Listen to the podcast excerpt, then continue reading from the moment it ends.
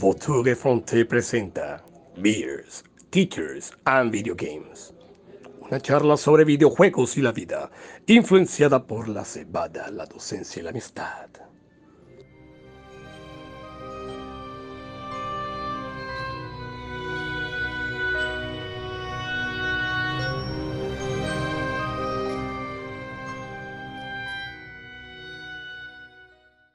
Muy buenas tardes, muy buenas noches o muy buenos días. Sean todos bienvenidos una vez más a su podcast Teachers, Peers, Video Games. Liderados por el Gran Pájaro, nos encontramos nuevamente, tres amigos, hablando sobre temas relacionados a los videojuegos. Eh, como siempre, agradecerles a todos por, el apoyo, por las vistas, por esos eh, audios. Y nada, aquí estamos una semana más. Eh, Desafortunadamente hemos estado haciendo el podcast cada 15 días por cuestiones técnicas, pero ahí vamos. Señor Ronald Sarmiento, ¿cómo estás? ¿Dónde encuentras? Excelente, Yesit. Eh, feliz de estar otra vez con ustedes, como dices, ahora cada 15 días o cada tres semanas, cada vez que encontremos el tiempo para, para reunirnos. Eh, mientras más ocupaciones tenemos, mientras más viejos nos ponemos, se pone más difícil pues sacar el tiempito para, para hablar sobre los videojuegos, pero aquí estamos tratando de cumplir a nuestros, a nuestros fanáticos, a los casi 100 suscriptores que tenemos en, YouTube y a los que nos escuchan en las diferentes plataformas. Así que bueno, feliz y esperemos que podamos hacer un episodio interesante en el día de hoy también. Así es, aquí bueno, estamos eh, eh, poco a poco, ahí vamos. Daniel Lora, eh, de Barranquilla, que dices que está un, poquito de calor. ¡Sí! ¡Me estoy derritiendo! ¡Qué calor tan impresionante! Oh, ah, el, el abanico lo que bota es fogaje. Saludos a todos los que nos están escuchando en estos momentos. Uh, desde acá, desde la calurosa Barranquilla. Estamos en Semana Santa. Estoy esperando mi dulce de ñame, mi dulce de coco. Así que Jueves Santo. Estamos grabando el día de hoy, sí, cada 15 días. Pero bueno, aquí estamos como en la, cita más puntual que novio feo. Dale, enseguida ahí encadenemos. ¿Qué, qué estás tomando? Y, y oh, de una. Es que yo les cuento. Es que yo, o sea, en serio, no aguantaba, no aguantaba la calor. es que hace, hace falta una, una, una, una, bebida fría, una bebida rica. Entonces, bueno, yo fui a la tienda y pues lo, lo, lo, vi lo primero que vi, así que me estoy tomando en este momento es una Miller Light. Yo creo que me voy a tomar como dos o tres en este episodio porque es que para, para el calor, en serio, un calor impresionante. ¡Estoy derritiendo! Listo. Ah, Ronald, ¿qué andas, ¿qué andas tomando hoy? ¿Qué de esos nombres tan estrambóticos que siempre ah, sacas? Preciso, vea, esta la, la, compré precisamente por, por el, colorcito que tiene la, lata y por el nombre. Se llama Sucas, con, con, con, una vainita en la S, con una colita en la S, que no sé. Algo así. Es una cerveza rumana, 4.6 de alcohol, o sea, lo, normalito. Así que vamos a ver para ver qué, qué, tal se va. Este, muy bonita la cerveza con un dibujo como de un, un venado aquí así, para los cachones. Supongo que será la cerveza ideal. Así que bueno, salud. Bueno, sí, ya con ese nombre ya me, me emborraché enseguida.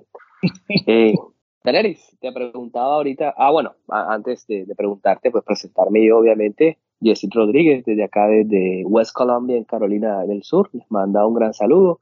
Y yo estoy tomando, pues, una de mis favoritas, que es la Yunling. Bueno, bueno. Ayer un, un 12 y, bueno, ahí vamos. Daenerys, te preguntaba qué andas jugando, si, si tus uh, múltiples ocupaciones te dejan. la verdad que ha estado difícil últimamente, pero sí, eh, saco, el espacio y me acuesto tarde. Oye, eso, es, es, algo que, que, siempre uno hace como videojugador. Uno se ocupa toda la mañana trabajando, la tarde en sus obligaciones y luego ya en la noche, tipo 10 de la noche en adelante, uno se pone a jugar y luego a las 11 ya uno tiene, se queda dormido con el control en la mano. Sin embargo, Uh, le, bueno, tuve la oportunidad de pasarme, ¿se acuerdan? En el, programa pasado hablé sobre eh, Guardians of the Galaxy, me lo pasé, bueno, bueno, recomendado a todos, está en el Game Pass, así que aquellos que tienen acceso a, ese servicio, pues denle la oportunidad, de pronto a, con Square Enix no le fue muy bien al inicio, pero con el Game Pass creo que tiene acceso para todo el mundo, así que es una historia muy buena, muy divertida y es un combo genial eh, estando uh, jugando con Star Lord y su combo. Y bueno, finalicé y me, me, puse, bueno, ¿será que continúo con el Cyberpunk? ¿Será que cojo otro? Le di la oportunidad, bueno, comencé, digamos que lo, lo, lo, lo le di el inicio a este juego, decir que no te gustó para nada y ya sé por qué no te gustó. Es más, ya, ya estoy que tiro la toalla. eh, Jedi, Jedi, Fallen Order. Fallen Order, sí. Y el Fallen Order es que es, es, pesado. Y eso que es un, es un juego como Souls-like, yo diría que es más o menos por el estilo y así de frustrante son lo que es el Bloodborne, el, el todos esos juegos, tipo de juegos así, Elden Ring supongo que va a ser igual. Así que yo lo, comencé es que la historia me atrapó, porque está concatenada con esta nueva serie que se viene de Obi-Wan Kenobi. Así que me, me, llama la atención. Y bueno, voy a seguirle dándole. Y ahí alternado estoy dándole también al eh, Immortal Phoenix Rising también. ¿Te acuerdas que ya lo había tocado antes? Pero yo creo que esta vez ya le voy a dar duda. Así que estoy entre esos dos. Así que vamos a ver qué pasa aquí en adelante. No, te veo eh, bastante ocupado con los juegos. Ronald, ¿qué nos puedes comentar sobre lo que andas jugando? Yo estoy en el otro lado del espectro completamente. Yo pues eh, he estado así como medio embolatado con cosas aquí en la casa, con, con ocupaciones en el trabajo. También he, estado en un periodo, todavía estoy en un periodo de, vacaciones aquí por lo que llaman la Semana Santa o lo que viene antes de la Semana Santa. Y me fui de, de, visita a mis, a mis suegros en, en, en Polonia, en, donde viven ellos.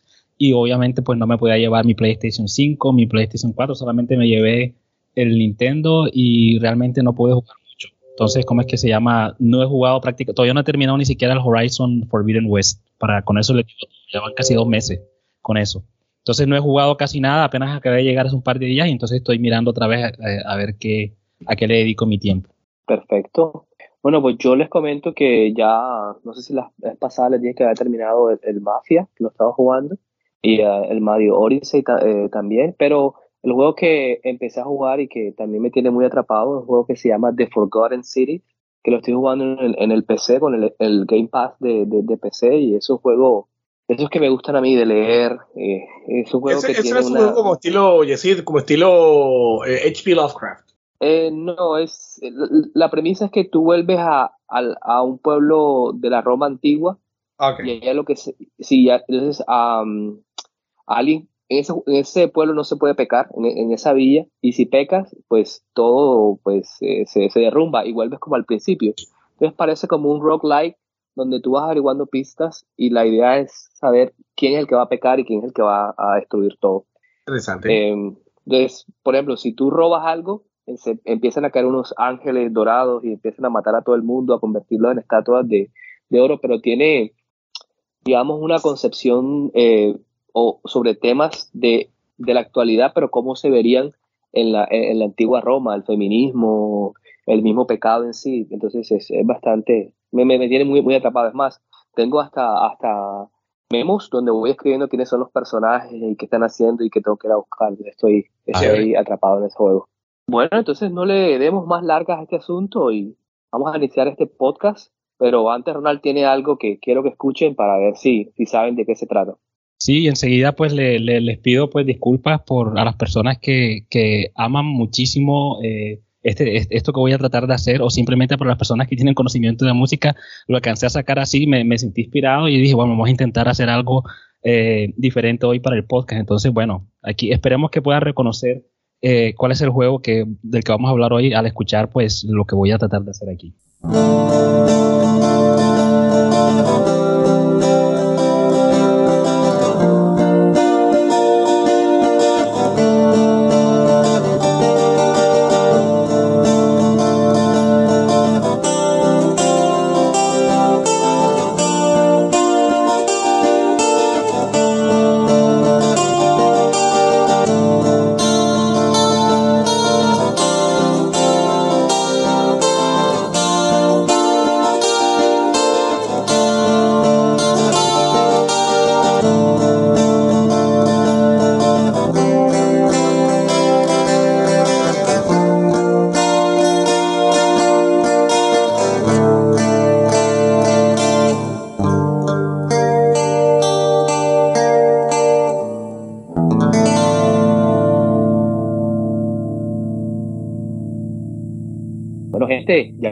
Pudieron apreciar el talento eh, que tenemos aquí, eh, aunque no está pagado por el buitre, pero bueno, un aplauso si lo estás escuchando para el señor Ronald Sarmiento por esa interpretación. Espectacular.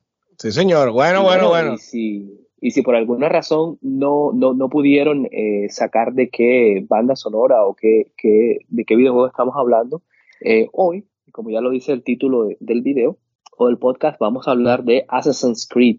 Yo pensé que era de Mario Bros. Hombre. No, esa saga que, que ha tenido sus altos, sus bajos, pero que cualquier persona que se diga videojugador la ha probado alguna vez. Y nada, eh, quiero comenzar con Ronald, tú, nuestro aquí intérprete. ¿Qué ha significado eh, Assassin's Creed eh, para ti en tu vida como videojugador? No, quiero que lo tomes como pregunta, simplemente, eh, sí, bueno, ¿qué, qué, qué, qué ha significado en tu vida de videojugador? Ah, tranquilo, Jessy, no, no, no, no te preocupes. Recuerda que nada es verdad y todo está permitido, así que no, no hay problema. Entonces, lo, importante es que, bueno, Assassin's Creed eh, ha jugado un papel bastante importante en mi vida como videojugador. Es uno de, de, las series de videojuegos a los que más le he dedicado yo tiempo desde que comencé con ellos. Eh, ya hace también, ya hace ratico, ya son como siete u ocho años que comencé con el primero. Yo comencé tarde, no comencé en el mismo momento en el que iban saliendo los juegos, sino que me tocó, pues, eh, ponerme al día comenzando desde el primero, una vez una, una, venta de, de, la, de, la, tienda de PlayStation eh, Store, estaban así descontados, yo me compré creo que del 1 hasta el Brotherhood. Yo dije, bueno, vamos a, a, jugarlos, a intentar a ver qué, qué, tal es la cosa. Y comencé con el 1 y me quedó gustando enseguida, ese, eso que, que, te propone el juego, todas esa, esos giros de, de, tuerca al final, eso, esos, esos eh, ¿cómo se dice? Eh, esos así spoiler como que te dejan como que, uy, ¿qué va a pasar aquí en el segundo? Y te dejan ya preparado con la, la intención de jugar lo que viene después. Es un cliffhanger. El cliffhanger, exactamente. Eh, y principalmente el hecho de que, ya lo comentaba yo en uno de los podcasts que habíamos hablado, bueno, de pronto al principio no tanto, pero ya lo que comenzó a salir a partir del, del 3, porque ya van una serie, creo que ya van alrededor de 11 o 12 juegos, si no estoy mal, me, me corrigen los que, los que saben mucho pero ya a partir del 3 ya se comenzaron a volver ya en esos juegos de exploración, el de, recoge diferentes cosas, el de llena los cuadritos, de ponle el chulito de todas las cosas que vas haciendo, todo lo que vas recogiendo. Y eso para mí es realmente como, como una droga, es como si me, invitaran, no sé, marihuana o algo así, porque yo pues me pongo en la tarea de tratar de hacer todo, todo, todo lo que el mapa me proponga, pues trato de hacerlo y principalmente porque, también porque me gusta sacarle los, los platinos. Entonces a esos son de los juegos a los que yo más le he dedicado tiempo, a veces cuando ya estoy hacia el final de una jornada, digo, pero ¿para qué? ¿Por qué hago esto? Pero mi cerebro me dice, no, dale, ya estamos cerca, ya está ese platino aquí cerca y ahí le voy dando. Y como lo comentaba, pues los juegos del principio, pues eh, estaban así como en, eh, envueltos en un, en un, aura así como de misterio, de una historia bastante establecida. Ya después del, creo que del, del 4, del 5, ya se volvieron mucho más así como sueltos, pero de todas maneras bastante interesantes todavía. Bueno, en conclusión, eh, Assassin's Creed ha sido tu marihuana. Correctamente, ese puede ser el, el nombre del podcast para hoy. Ronald, adicto a la marihuana y pone la foto de Ezio así, metiéndose un tabaco. Eh, bueno, entonces cambiando de, de frente, señor Lora, ¿qué, qué piensas de lo que dijo Ronald? E, igualmente, Assassin's Creed en tu vida de videojugador. Sí, claro, yo tuve la fortuna de comenzar con Assassin's Creed, eh, no tan tarde como Ronald, pero pero sí, digamos que al momento, en esa época era un tema bastante común en, cierta comunidad llamada Taringa. Y yo, bueno, ya sea parte de eso, y bueno, leí la oportunidad de Assassin's Creed el 1 con el señor Aldair Abhalab. Así que, Aldair Abhalab. Y, Ilm Abhud, algo así, ¿no fue? Ah, ese es el nombre de, Aldair. I don't know what you're talking about. ese, así es el nombre de, de Altair. Ibn Lahab. Eh, Iblahat, Altair Iblahat. Eh, sí, lo que pasa es que Assassin's Creed toma, toma temas bastante delicados y lo que hace Assassin's Creed es como crear como un meta universo entre lo real, los conocimientos, la historia vivida con la fantasía. Entonces, pues, eh, vamos a encontrar dioses, dioses griegos, vamos a que han, que han um, ¿cómo, ¿cómo, llamarlo? Han llegado a la Tierra a cambiar ciertos rumbos, eh, vamos a encontrar ciertos elementos bíblicos que, bueno, nosotros conocemos obviamente la, parte de la Biblia, y bueno, vamos a encontrar todo eso enlazado con lo filosófico, eh, que hacen los asesinos, que hacen los templarios. Eh, es una historia muy intrincada que va de, juego a juego y de, bueno, de, subjuegos también, podemos llamarlo también de esa manera. Eh, y bueno, es una, historia muy atrapante, como decía Ronald. Cada juego te deja en un cliffhanger y tú dices, ¿qué pasó aquí? Sí, señor. Yo, no, no, señor. Yo tengo que saber qué sucedió en el segundo juego, en el cuarto juego, en el sexto juego. Eh, y también bueno, cuando lo, lo, que me atrapó a mí, Ronald, ya ahorita vamos a hablar sobre eso también. Eh, lo que me atrapó a mí fue que habían dos historias eh, que se llevaban al mismo tiempo. Una historia que se llevaba en el presente y otra historia que se llevaba ya en los tiempos de ya de, de Aldair que luego conforme fue pasado el tiempo, pues ya nos dimos cuenta que ya el, el personaje ya iba, iba cambiando de, de, de, de, un momento histórico. Entonces, como, como dije ahorita, como dije anteriormente, e, esta mezcla eh, de, de, no sé cómo de meta historia, no sé cómo llamarlo, meta universo, de, de la fantasía, con, con, lo filosófico, con lo que conocemos, eh, enriqueció mucho ese universo de Assassin's Creed y, y, la verdad es que, bueno, ha continuado y ha, y ha hecho un muy buen trabajo.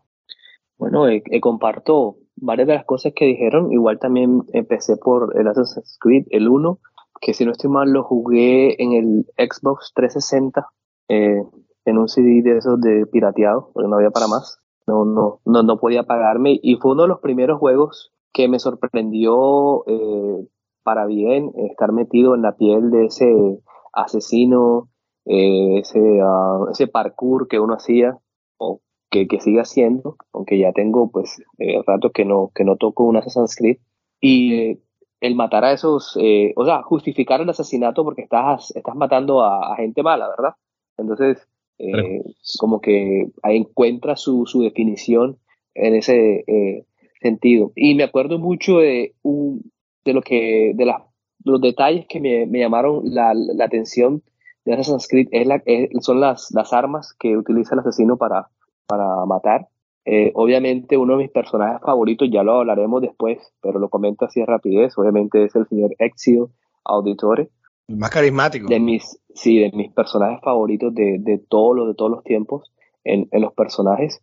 Y creo que es una saga que se ha reinventado eh, porque se dio cuenta de que ya la fórmula estaba desgastada, de que todo el mundo no es como Ronald, que no va a estar pagando plata siempre por lo mismo, no mentira Ronald. Sí. Eh, pero tienes razón, tienes razón, completamente. Pero entonces eh, creo que eh, Ubisoft ha, ha tomado eh, en nota de lo que se le dijo y bueno, creo que lo está, lo, lo está haciendo bien.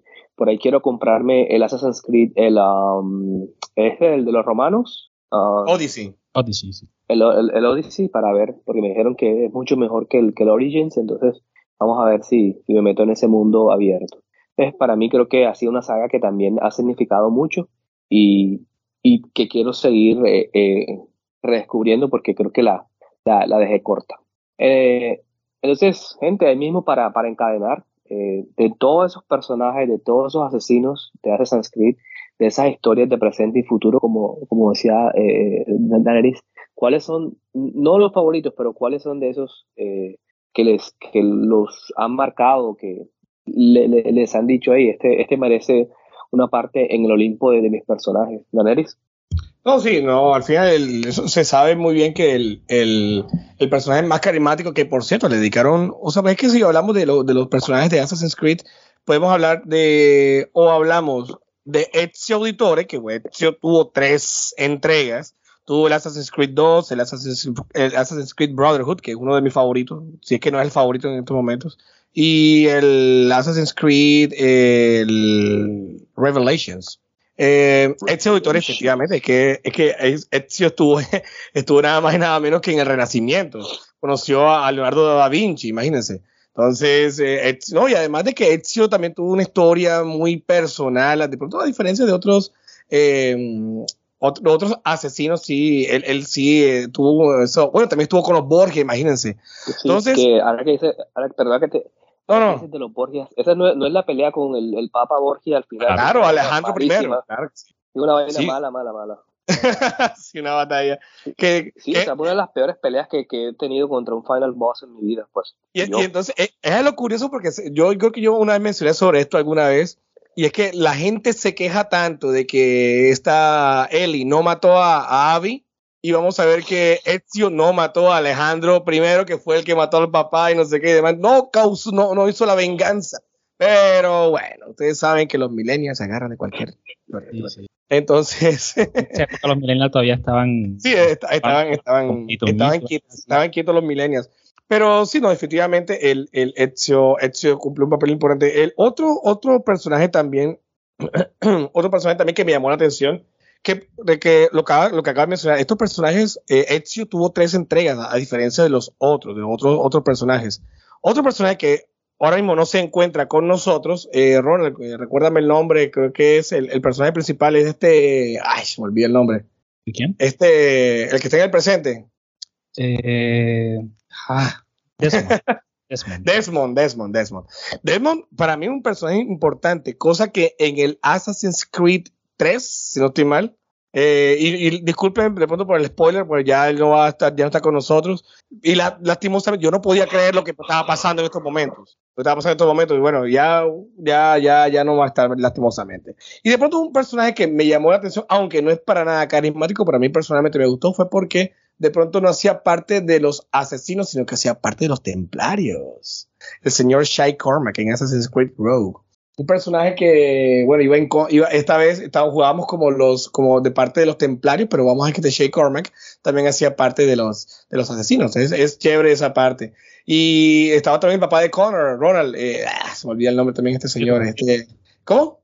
Eh, es Conway, el apellido es Conway. Sí, Conway. Eh, eh, ojo, es, es, es ah, bueno, se, me pasa el nombre en estos momentos. yo lo busco y yo digamos cuál es. Pero de todos esos, son los que más me han llamado la atención hasta ahora. Listo. Eh, Ronald, ¿y, y, y qué pasa si comenzamos con el eh, eh, de, de, tu peor personaje o de, de, un Assassin's Creed? No el peor, sino el que, el que menos te... Eh, personaje bueno, más eh, de, de Assassin's Creed.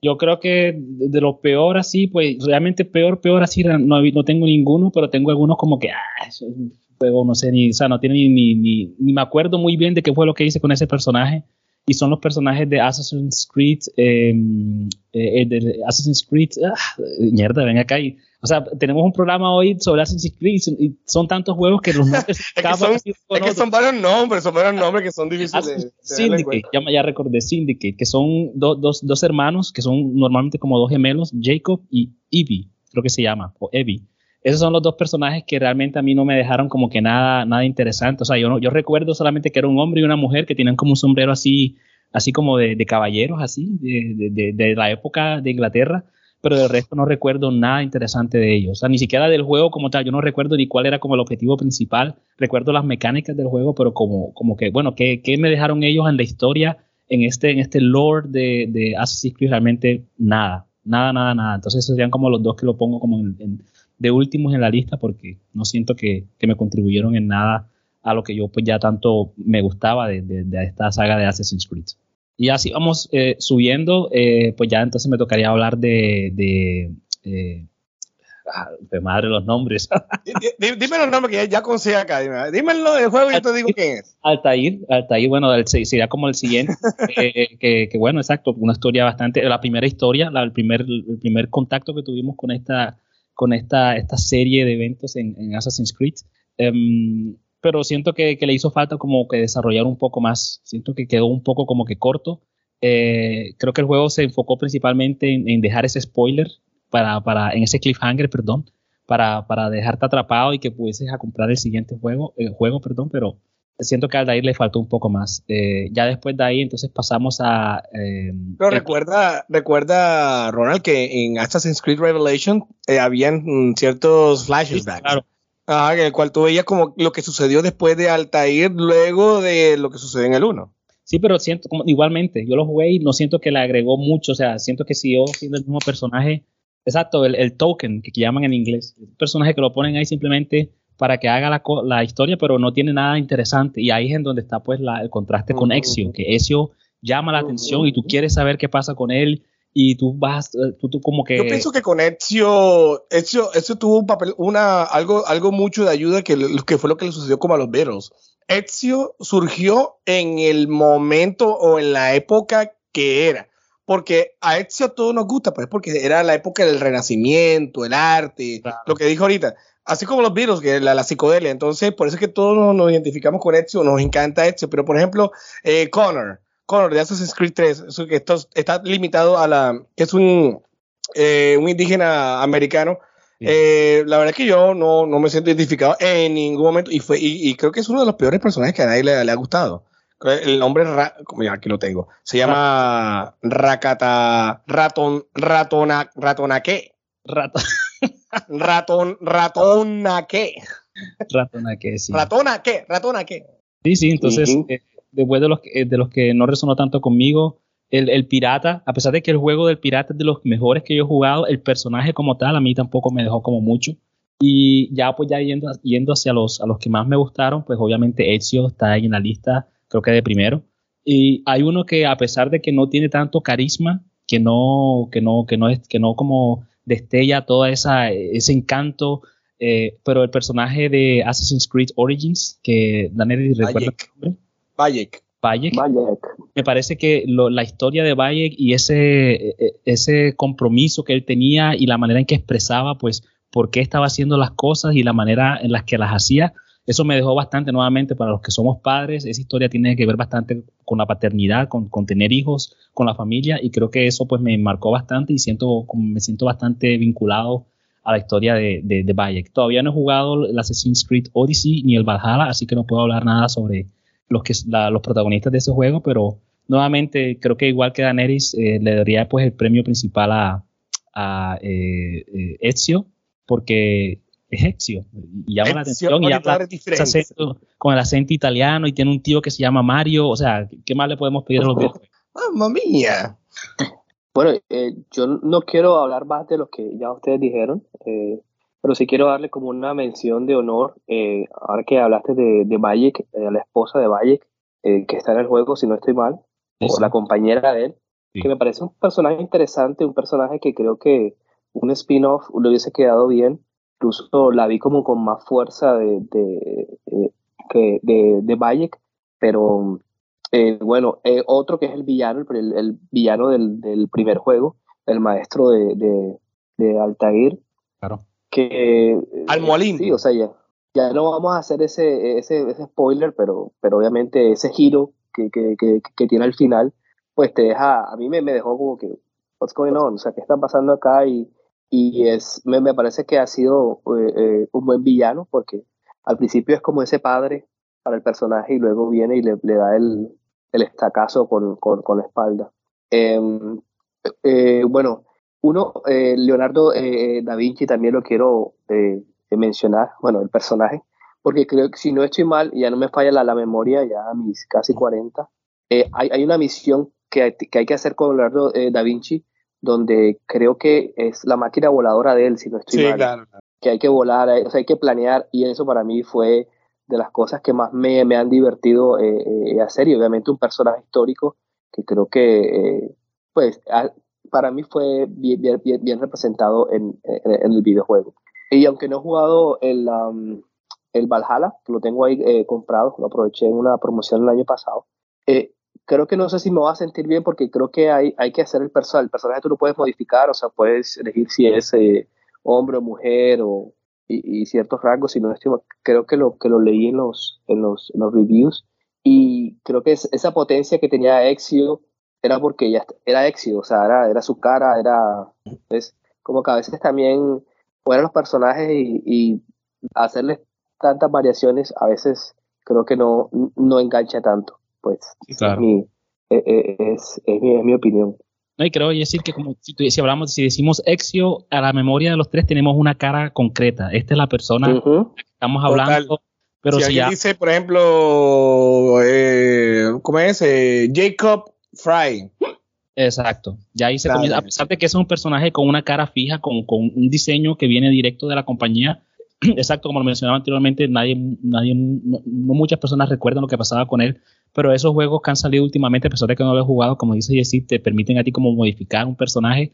Y entonces ya cuando dicen el nombre del personaje principal, para ti puede ser una persona así, pero para otra, otra persona que jugó el mismo juego, que hizo la misma historia, es otro personaje, otra, otras características físicas completamente diferentes, entonces eso ya le quita también un poco bueno, para algunos puede ser mucho mejor porque es un personaje que lo hicieron de acuerdo a lo que ellos tenían en mente, pero para, para exacto, para el, el videojugador en general, ya se pierde como ese, ese, ese, esa figura concreta que todos tenemos sobre Ezio, la manera en que se movía, la, la ¿cómo se dice? La, la cicatriz que tenía aquí en la boca, todo eso ya pues lo tenemos bastante eh, grabado en la memoria y eso es lo que nos Sí. da bastante felicidad. Eh, bueno, eh, para ahí eh, avanzar, quería hacerles o, o- o, pues, sí, pre- preguntarles en ¿qué momento creen ustedes que, que esa, esta saga de Assassin's Creed tuvo el bajón más feo donde de verdad se convirtió en algo simplemente, eh, obviamente los juegos son comerciales, pero sí, algo de plástico, algo, algo no reciclado. Entonces, no sé si alguno de ustedes dos considera, porque yo, eh, yo antes de jugar el Assassin's Creed, el, el Origins, yo lo dejé con el uh, Brotherhood, que obviamente es un juegazo para mí. Yo lo dejé ahí, obviamente entre medio han pasado pues eh, Assassin's Creed hasta, no sé, hasta Caribe, no sé. Eh, entonces les quería eh, preguntar eso, ¿en qué momento creen que la saga bajó y, y, es cuando eh, Ubisoft decide, bueno, hagamos otra cosa? Yo pienso que, o sea, lo, que pasa es que hubo un momento en que todo era Assassin's Creed. O sea, yo no sé cuántas personas trabajaban en Ubisoft para esto. Yo, bueno, supongo que como por ser un, un, un evento comercial que vendía muy bien esos juegos, eh, cada año salía uno. Y de hecho, ni siquiera salía uno, salían dos. Por ejemplo, yo no sé, Ronald, yo, no sé si, corrígeme, no sé si de pronto fue así. Salió Assassin's Creed 4, que fue el, el, Black, Black Flag, que ya no le colocaban números, sino porque después iban a, creer que eso era mucho. Sino desde el 3 le empezaron a colocar el, nombre, el Black Flag. Pero luego, después de Black Flag, eh, sacaron el Assassin's Creed Rogue que es el que, y creo que los dos salieron casi al mismo año, o salieron, salió el uno y boom, inmediatamente salió el otro. Eh, ya estábamos aburridos de tanto Assassin's Creed. ¿Qué sucedió? Salió el Assassin's Creed Unity, eh, creo que para ese, para ese momento salió, ya, ya, ya no se jugaba. Yo lo jugué en el Xbox, me imagino que, no sé si Ronald lo habrá jugado, ah, no, dice que no lo jugaste en el, en el PlayStation. yo lo jugué en PlayStation 4, sí. Ok, bueno, yo lo jugué en, en el Xbox 360, pero ya yo luego, en la otra generación, ya salió lo que fue el Assassin's Creed, el, Unity. Pero ustedes saben muy bien la historia, lo que sucedió con el Unity, que fue que hubo una cantidad de bugs, pero una cosa tan impresionante que mucha gente empezó a, tirarle palo a, Ubisoft y, a la saga de Assassin's Creed. Y creo que hubo ciertos cambios, pero no fueron cambios notorios. Y fíjense que a pesar de todo, eh, con Assassin's Creed Syndicate, que por cierto no lo he jugado, no puedo hablar mucho de ese juego, eh, creo que fue con la, revolución industrial, si no estoy mal, Ronald, corrígeme. Correcto, correcto. Fue Inglaterra. Entonces, ya, yo, ellos dijeron, bueno, definitivamente hay que hacer un cambio, hay que adaptarnos a los nuevos tiempos. Y creo que Ubisoft tomó la gran decisión de, adaptarse a, los nuevos tiempos. Y bueno, salió el Assassin's, Creed Origins. Creo que algo que nos, nos remite bastante a lo que fue The Witcher, a lo que, sí, e, ese tipo de juegos que, que, suben niveles. Entonces, pero para mí el quiebre, el quiebre definitivo fue con el Unity. De ahí, de ahí para adelante y de ahí para, para, atrás ya se pusieron las pilas y afortunadamente pues le fue bien. Sí, Ronald, ¿tú piensas? ¿Estás de acuerdo? Completamente de acuerdo con Daneris. Eh, el, a pesar de que después del, del, Revelations, a pesar de que no fue como acogido muy bien por la fanaticada, eh, después de Brotherhood, que todavía se mantiene pues ahí en el tope, creo, de, la mayoría de los fans eh, de los mejores juegos. Entonces hubo como ese primer bajón, un poquito, pero todavía ahí estaba un bajón con ese Revelations. Luego eh, vino el Assassin's Creed 3, que es el que decía el de Rata, ¿cómo se llama? Rata, Rataconé. Rata, Ratanacón, Rata Exacto, bueno, ese, motorratón ese. Entonces, después que estaban con e, ese juego, eh, tuvo una crítica bastante eh, normal, no, no, fue algo muy impresionante, pero tampoco fue malo.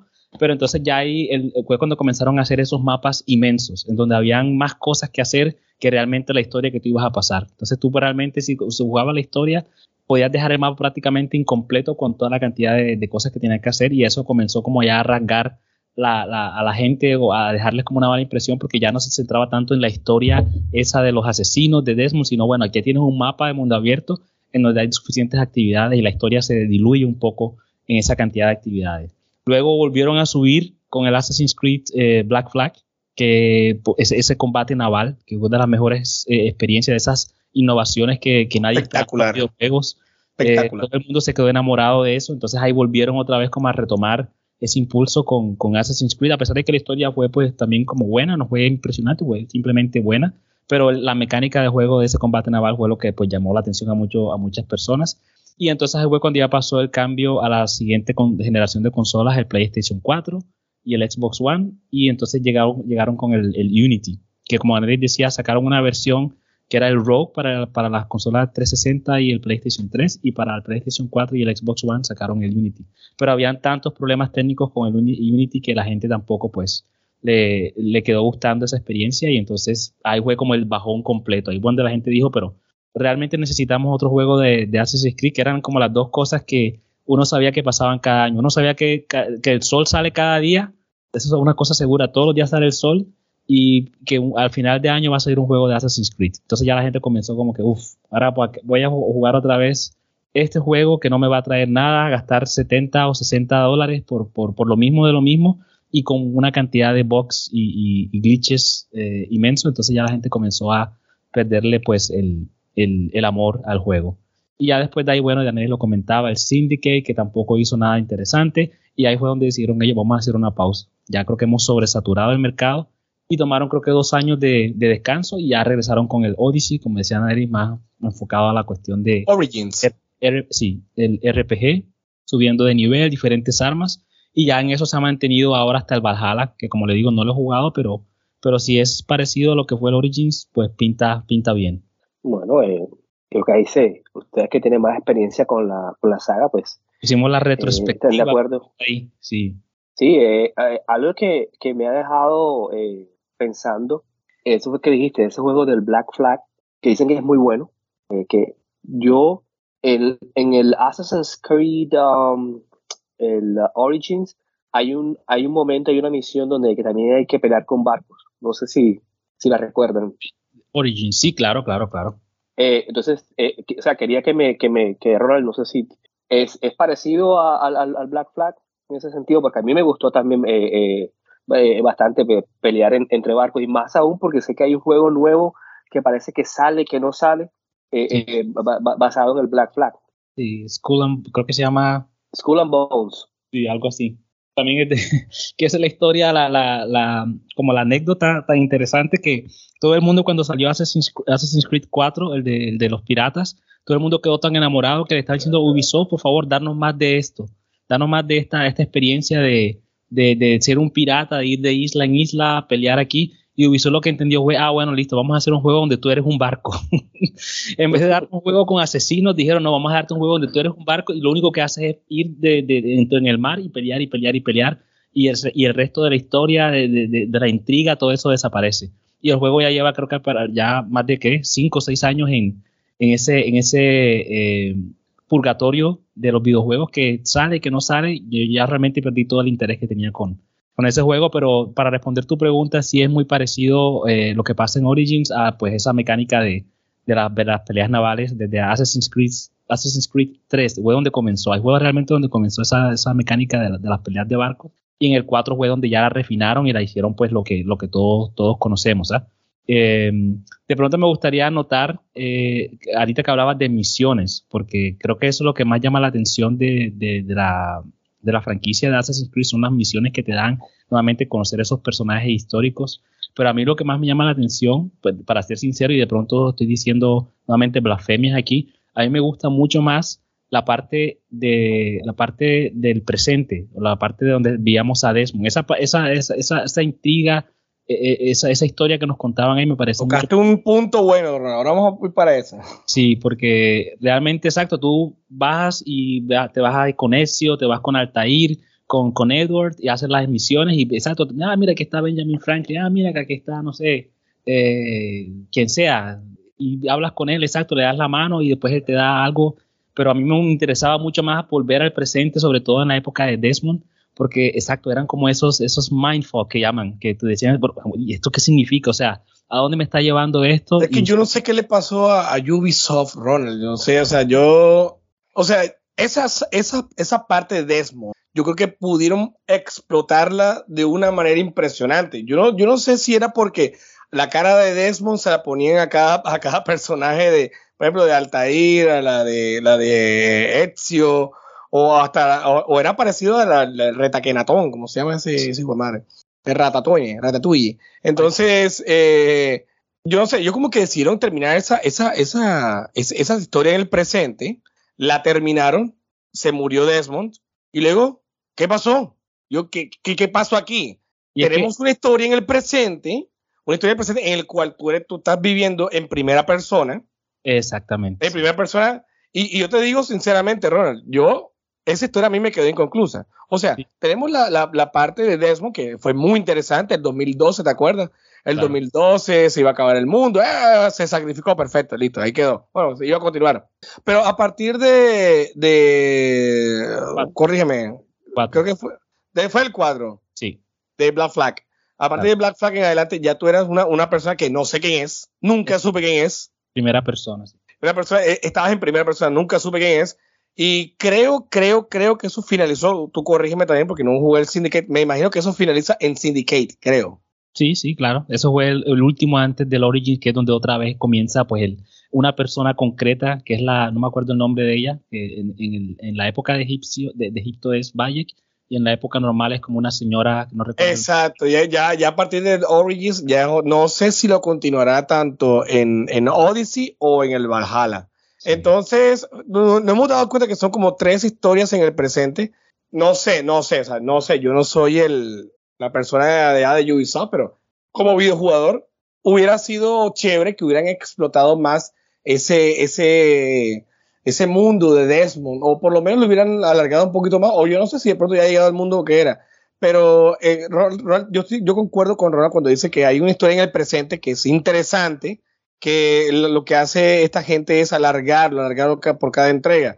Sí, no está mal, porque al igual lo, lo más interesante sería la historia de la, de historia, de la historia en sí, de la historia allá en, en el medioevo, allá en Egipto, allá en el Renacimiento, donde sea.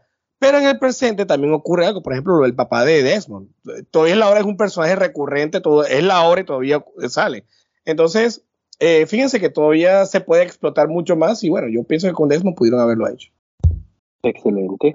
Eh, bueno, eh, también me nutro de la, de la sabiduría de ustedes y, me, hacen recordar eh, muchas de, de, esas cosas que, que, pues viví jugando esos juegos. Y lo decía Ronald tú, es como que siempre hemos recurrido a lo que es la misión, misión y quiero ir por, por ese lado y, preguntarles o, quizás que, me digan eh, por qué esta saga ha tenido tantos juegos, por qué en general ha sido tan exitosa, qué, qué detalles han contribuido a que este éxito eh, en ventas en Ubisoft, porque es que cada, cada que sale Assassin's Creed, eso, aunque sale a 60, 60 euros, 60 dólares, luego uno los consigue a, a, a, 20, pero siguen vendiendo y vendiendo y vendiendo, porque Ubisoft sabe que, que, lo, que, lo, que lo puede hacer. Entonces me gustaría que me dijeran eso, o sea, o sea ¿cuál es el, el, el, esa adicción que sufre el, el videojugador con Assassin's Creed? ¿Por qué vuelve, perdón, a ella a pesar de que en sí el juego trata casi de lo, de lo, de lo, de, de, de, de, lo mismo? Daneris. Sí, sí. O sea, es lo que decía Ronald al inicio, o sea, es el vicio de sacar todo lo que hay, lo que hay en un, en un mapa. Sí, eso, eso, eso, yo, yo también entiendo, no tanto al nivel de él, yo creo que la, la marihuana es más alta, es más vieja la de Ronald que, que la mía. Puro viejo. oh, él, él, se la fuma verde y yo, yo más marroncita. este, yo, yo sí lo, trato de hacer lo posible por sacar todo, pero cuando llega un momento, por ejemplo, con el Origins, yo dije 60 horas, hasta aquí llegué, ya. Ronald se sacó todo. Those are rookie eh, ¿Cómo? Those are rookie numbers. rookie numbers, para que vean, no es mucho. Entonces, eh, pero es que no solamente es eso. Eh, eh, además de que Assassin's Creed tiene una historia ya con los videojugadores antiguos, ya saben de qué es y les gustó. Entonces, ¿para qué vamos a inventar algo si ya funciona? Vamos a darle más de lo mismo a los videojugadores porque sabemos que lo van a consumir. Hasta que los números no arrojen lo bueno, vamos a hacer los cambios, cosa que ya obviamente Ubisoft se puso las pilas y ya, ya sucedió. Eh, y ha pasado también. Otra, otra de las cosas que de pronto también se tiene en cuenta es, es esta, este, este, esta, esta historia, este mundo, este meta universo que ha creado este Ubisoft con, con la fantasía, con la, con la historia real. Mezclar eso, como dijo ahorita, lo que es la historia de, de renacimiento, la historia ahora con, con, los, con los vikingos, en la historia acá de los, de los egipcios, y mezclarlo con fantasía, con otros dioses. eso lo hace muy llamativo a un videojugador, Sí. no solamente en la parte de la jugabilidad, pues solamente uno queriendo como que queriendo saber mucho más. Y eso lo mezcla porque realmente ellos te dan datos exactos. Daenerys, eh, Sí. me, me permite un segundo. Ahora que dices de mezclas, eh, no sé si corríame. Ubisoft creo que estaba pensando en hacer un crossover con varios personajes de, de Assassin's Creed, ¿o no? Eso es el No han escuchado nada de eso. Sí, sí, sí, eso es normalmente Infinity, Assassin's Creed. Infinity sería como hacia donde nos quieren llevar ellos, en donde es un mundo abierto y tú puedes pues eh, cambiar de personajes. Eh, exacto, es como una plataforma lo que ellos quieren hacer. En una plataforma que Vale. un juego que está evolucionando, exacto, imagínate un Fortnite que está evolucionando constantemente y tú puedes escoger con qué personajes haces misiones. Entonces para allá nos quieren llevar. No o sea sé que ya, O sea, de- un- un- Ronald, un- un ya dentro de poco por ya servicio. falta que que creen Abstergo. Exactamente, yo creo que eso sería, eh, creo que hasta eso, Daneri, si no estoy mal, eso es como la idea principal, que se trata de abste- abstergo, y nuevamente tú pues te metes en la máquina y tú eliges, no, quiero hacer esta parte con, con este personaje, y tú pues lo haces, la misión, después sales, ahora quiero jugar con, con Aldair, quiero irme para la época exacta de, de, de donde estaba Aldair, y te vas para allá, y después lo cambias, y así, o sea, no tienes como un personaje fijo, sino que tú puedes ir cambiando. O sea, con- pero va a ser un, un juego por servicio, como lo, como lo describes. pues pues, obviamente tiene, tiene todo el sentido. Tú sabes que ahora a todas las compañías les interesa eso más que un juego. Por eso es que todavía tanto Naughty Dog como, como CD Projekt Red son los que están como pedaleando contra la corriente de que nosotros hacemos una experiencia single player y hasta ahí, mientras que todo el mundo está pues chapuceándose Como debe ser. en esa, en esa piscina de que, bueno, ¿para qué quitarle 60 euros a un jugador si le podemos quitar 300? Así es. Entonces, yo pienso que, Jessy, respondiendo a la pregunta, yo pienso que esa mezcla entre historia principal, eh, como le dijo ahorita, um, Ubisoft lo que nos hace es darnos datos exactos, datos de lugares, datos de personajes, datos de hechos históricos que son reales. No nos está inventando, nos dan datos reales, cuánto mide la catedral de, de, de, de ¿cómo es que? St. St. Patrick's Cathedral, cuánto, cuánto, cuánto es el ancho de, no sé, de Notre Dame, entre otras cosas, no sé.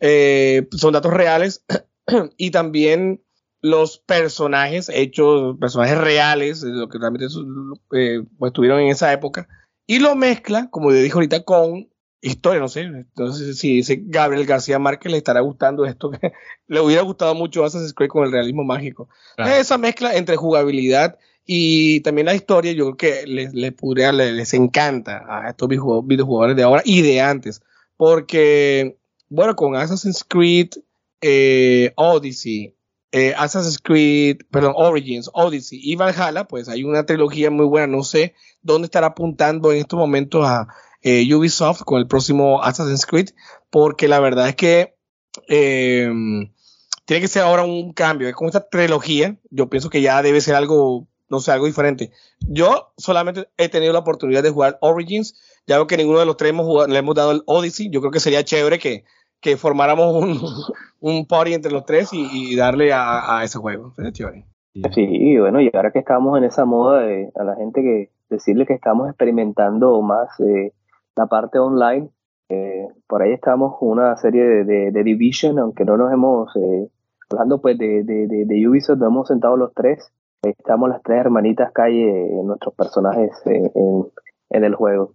No, y me parece, eh, me parece, Jessy, decir, hacer la, el encadenamiento Ubisoft. Yo realmente le tengo que dar un aplauso que se escuche a Ubisoft porque si realmente tú me pones a escoger cuáles son como mis estudios favoritos, yo lo tengo por primero porque me ha dado tanto, ellos, solo, ellos saben, ellos conocen a Ronald, ellos saben cómo funciona mi cerebro y saben cuál es el tipo de marihuana que me sirve a mí para poder funcionar.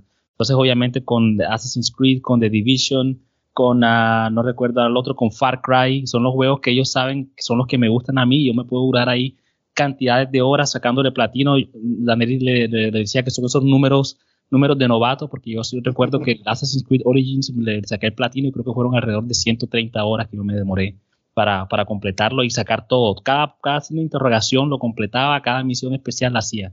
Ahora, si nos vamos de vuelta hacia Assassin's Creed y la pregunta tuya es decir, ¿qué es lo que hace que la gente siga volviendo a eso? A mí lo que me hacía volver, y lo repito nuevamente, era esa, esa intriga.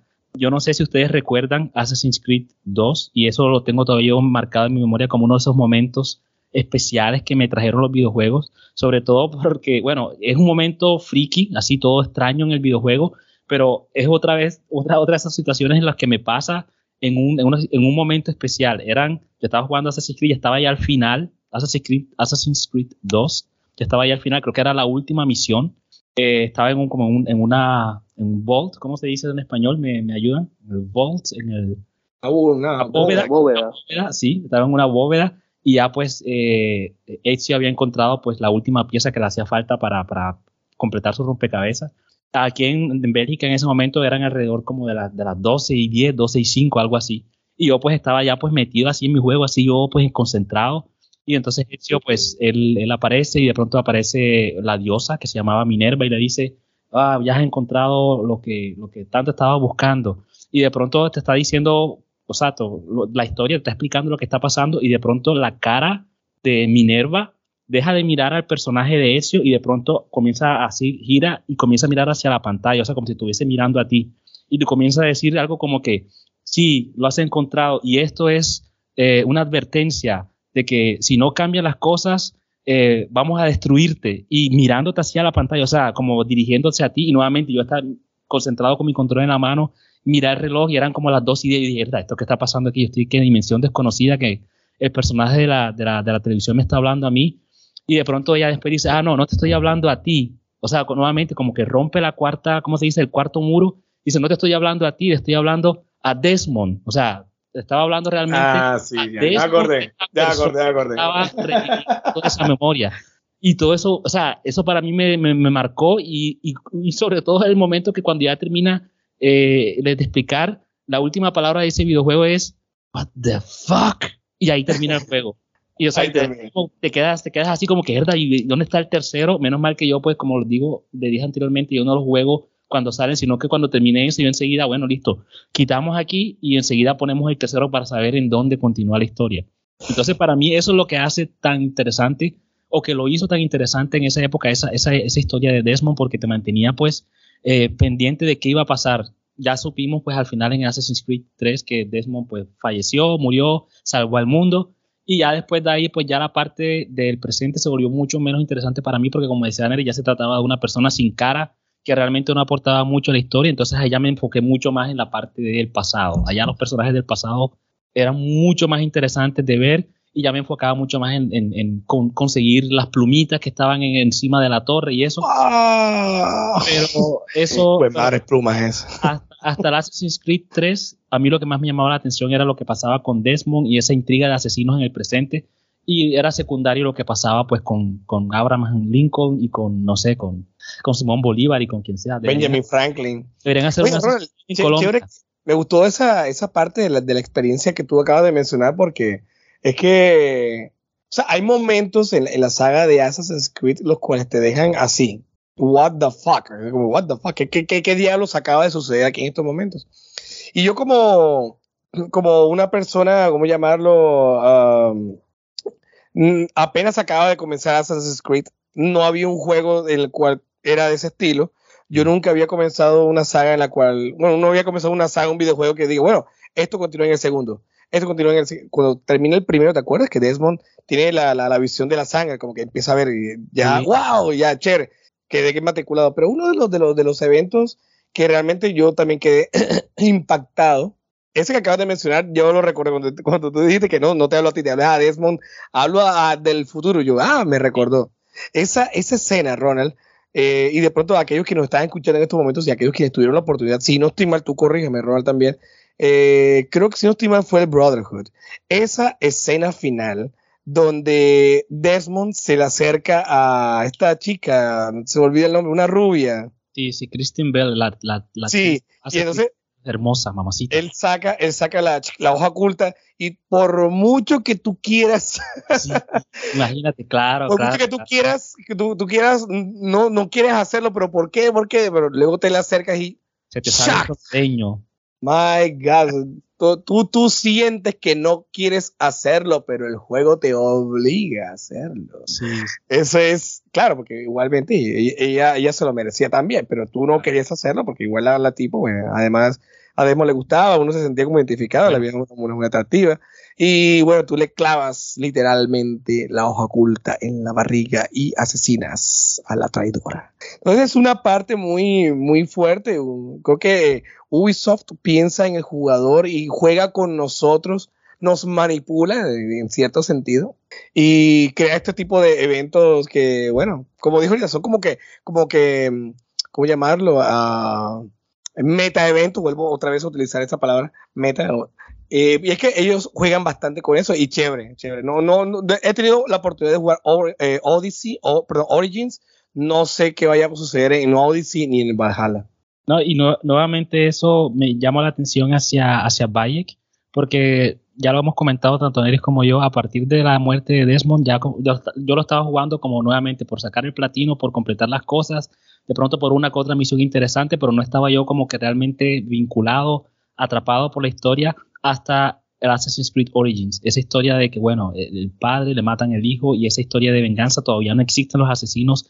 Bayek empieza pues toda esa, e, e, esa organización simplemente porque se da cuenta de que la persona que mató a su hijo no es realmente esa persona como tal, sino que hace parte pues de una, una organización también más grande y eso es lo que lo, lo, se da cuenta en algún momento de que con matar a esa persona no va a solucionar la situación, tiene que tratar de acabar con el problema desde raíz y entonces para eso necesita más gente, necesita crear una, una, una, una red de asesinos para poder completar pues la misión y, vengar la muerte de su hijo. Entonces, nuevamente, con, a partir del Origin, siento que ellos conectaron otra vez conmigo. Bueno, aquí tenemos algo, una historia interesante que contar. Y también tienes pues tus 3.000 misiones que puedes hacer, las 5.000 plumas que puedes conseguir si quieres, pero la historia también es bastante llamativa. Espero que sea lo mismo con Odyssey y con Valhalla, que espero poder jugarlos eh, este año si hay tiempo. Pero Ronald, no, no, solamente, no solamente por el simple hecho de haber cambiado eh, la historia, sino por la jugabilidad.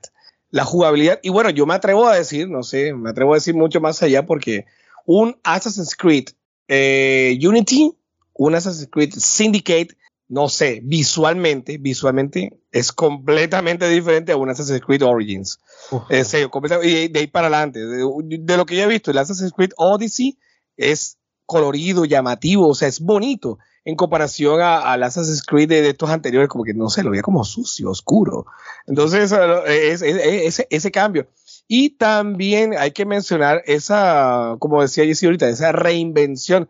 Por ejemplo, esto del águila, del halcón, son cosas nuevas, son elementos nuevos que, que, que, que, no tenía antes. Esto de subir el nivel, que no puedes entrar acá porque te pueden derrotar inmediatamente. Entonces, eh, se reinventaron y se reinventaron para bien. Bueno, yo solamente los he escuchado acá en la, la última parte, entretenido.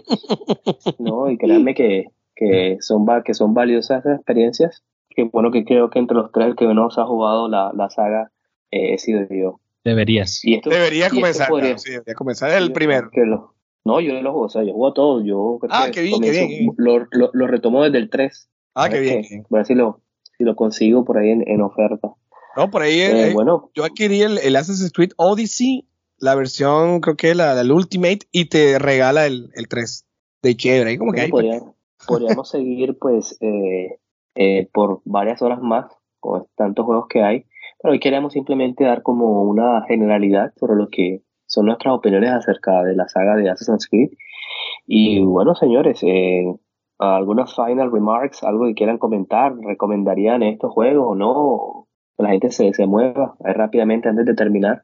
Definitivamente recomendados. Eh, a pesar de que, como les digo, las historias ya han perdido pues, su peso, ya no son tan, tan eh, compelling, ya no son tan, tan llamativas, tan, tan, uh, tan fuertes que te llaman la atención. De todas maneras, una que otra misión siempre eh, son, son divertidas, son interesantes. Nuevamente, eh, eh, ese realismo mágico en donde ves a un personaje histórico haciendo algo que nunca lo imaginarías haciendo o actuando de una manera completamente extraña, pues de acuerdo a la historia, de acuerdo al lore de Assassin's Creed, siempre llama la atención. Otra última remarca es que, a pesar de que lo acabo de mencionar, Ubisoft mi, mi desarrollador favorito en este momento.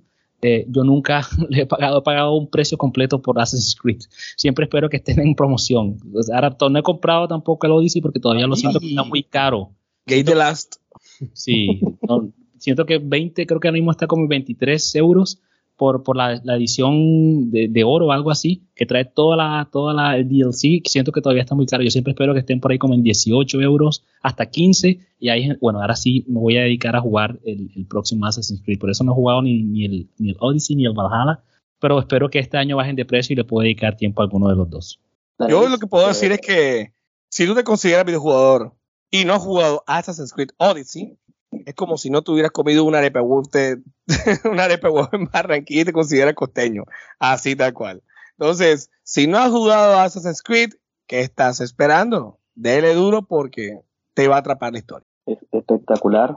Bueno, señores, y ya para, para concluir, eh, ¿qué noticias eh, tienen por ahí? Pues yo les comento que esta semana escuché que se viene el nuevo Monkey Island, que para, más que todo para esos jugadores veteranos como Valeri, más ya, ya pisan los 50. que para los que muchos no conocen, es un juego, videojuego que ha sido un icono y bueno, lo, ya lo dijeron que lo están haciendo y parece que tiene motivado a mucha gente. Ronald. Pues yo muy cortamente les hablo pues del, del cambio que tiene planeado Sony para el PlayStation Plus. Y ahora, yo creo lo había mencionado en algún momento, van a funcionar como con diferentes eh, un modelo de diferentes escalas de acuerdo a lo que tú pagues, vas a tener mayores beneficios, como que quieren hacer la competencia al, al, Game Pass, pero de acuerdo a la información que está disponible, pues no le llega creo que ni a los, ni a los talones al Game Pass, principalmente por el hecho de que los juegos que tú, los juegos que ellos eh, van a, sacar no van a estar disponibles desde el primer día en la plataforma. O sea, te va a tocar comprarlos eh, a precio completo por aparte, además de que ya estés pagando por la suscripción al PlayStation Plus. Entonces, eh, interesante para la gente que, que le gusta todos los juegos de Sony, que le gusta tener acceso a diferentes juegos y que odia a Xbox. creo que sería la única opción que, que, que, que, existe para, para no mirar el Game Pass con respecto a esta nueva oferta que tiene eh, PlayStation. Pero bueno, yo supongo que ellos hayan hecho su, su investigación de mercadotecnia y pronto pues han visto que hay algo especial eh, en esta nueva manera de, de ofrecer sus, sus, servicios. Entonces esperemos a ver qué nos, qué nos trae. Yo por lo menos no tengo ningún interés en hacerlo, yo me quedo por el momento con el Game Pass. Game Pass Killer.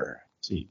¿Daneris? Eh, bueno, ahora, eh, fíjate que ahí me llama la atención de pronto esta, esta nueva nuevo servicio de PlayStation porque de pronto apuntando a la nostalgia con lo del PlayStation Now, de pronto puedo ofrecer ciertos juegos de PlayStation 1 y PlayStation 2 en Latinoamérica. Lamentablemente no vamos a tener PlayStation 3, así que mamando como Armando, así que ni modo. Entonces no vale la pena, la verdad es que no vale la pena, pero bueno, hasta Uf. ahora el mejor servicio pues es el Game Pass. ¿Cómo traduces, respecto, profesor, profesor, cómo traduces tú mamando como Armando? Eh, sucking as Harmon. o puede ser fucking as Harmon también puede ser. bueno. con respecto a las noticias, eh, les cuento que ya, ya está, ya hace como dos días, o en estos días, unos cuantos días, tenemos Chrono Cross. Tenemos Chrono Cross al fin para aquellos videojugadores nostálgicos que tuvimos la oportunidad de jugarlo en el PlayStation 1.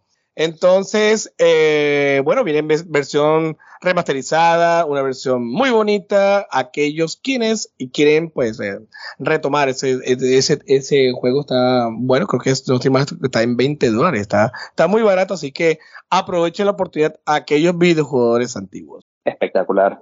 Eh, bueno, hecho agradecerles eh, por esta eh, charla instructiva de hoy. He sido un espectador más, pero bueno, también de eso trata de aprender.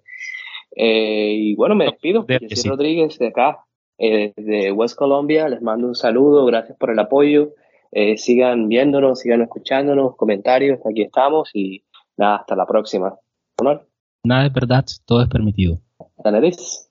Así es. Muchas gracias a todos por habernos escuchado el día de hoy en nuestro podcast Teachers, Beers and Video Games. Un saludo desde la calurosa Barranquilla y nos vemos muy pronto. So, bye bye.